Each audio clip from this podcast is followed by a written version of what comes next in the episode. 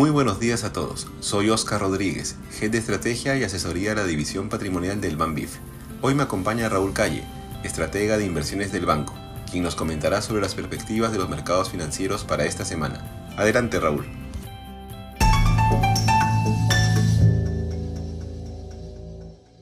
Buenos días, este es el podcast de actualidad del 5 de junio de 2023. Los índices bursátiles globales tuvieron una semana positiva con un importante rally hacia finales de la semana, a medida que las bolsas fueron animadas por la resolución del techo de la deuda y por el buen reporte de empleo estadounidense. A diferencia de las semanas previas, la semana pasada la subida fue bastante pareja en todos los índices, donde la Standard Poor's 500 subió un 1,9%, el Nasdaq 2,10% y el Dow Jones 2,20%.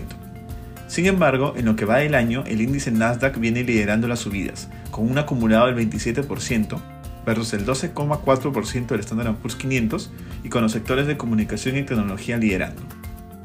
El acuerdo entre el presidente Biden y el líder republicano Kevin McCartney se aprobó en el Congreso y el Senado estadounidense el jueves y fue inmediatamente convertido en ley por la Casa Blanca, antes del 5 de junio, que era la fecha límite en que se estimaba que el gobierno se quedaría sin financiamiento. Ello pone fin a los temores de un potencial default del gobierno estadounidense en los mercados. El reporte mensual de empleo de mayo de Estados Unidos mostró algunas señales de enfriamiento, pero aún muestra cifras de un mercado laboral bastante robusto a pesar de la política contractiva. El reporte mostró que en mayo se crearon 339.000 empleos, muy por encima de las expectativas de 190.000.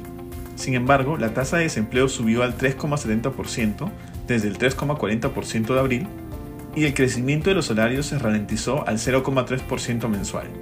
Además, las encuestas de JOLTS, que es la encuesta de ofertas de empleo y de rotación laboral de Estados Unidos, mostró una cifra bastante alta de ofertas de empleo, 10.1 millones, pero también mostró que las renuncias laborales cayeron al 2,40%, su menor nivel desde febrero de 2021. El menor ritmo de renuncias implica que los trabajadores se ven menos tentados a dejar su trabajo, lo que debería estabilizar la presión en los salarios. En líneas generales, la data de empleo muestra que el mercado laboral se está estabilizando gradualmente, incrementando la probabilidad de que la economía logre un soft landing. Por ello, lo más probable es que la Reserva Federal se incline a mantener su tasa sin cambios en la reunión de junio, mientras continúa monitoreando el desenvolvimiento del mercado laboral. En Europa, la inflación de mayo marcó 6,10% por debajo del 6,30% esperado, y es la menor cifra desde febrero de 2022.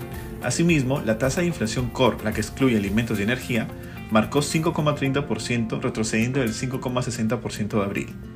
Sin embargo, oficiales del Banco Central Europeo señalan que la inflación aún se encuentra bastante alta, por lo que el ciclo de subida de tasas aún no habría terminado. En China, continúa la evidencia de un estancamiento económico luego del empuje inicial que tuvo la reapertura económica a inicios de año. El índice de gestores de compras o PMI de manufactura chino cayó por debajo de lo esperado, a la peor lectura del año y en zona de contracción, ante caídas en las nuevas órdenes de producción y exportación. Ya para la semana, se espera que la data del PMI de Estados Unidos de servicios, que mostrará si la fortaleza del sector servicios continuará impulsando la demanda del consumidor. Por lo demás, el mercado estará enfocado en la reunión de la Reserva Federal de la próxima semana, donde se espera que la Fed mantenga su tasa de interés sin cambios.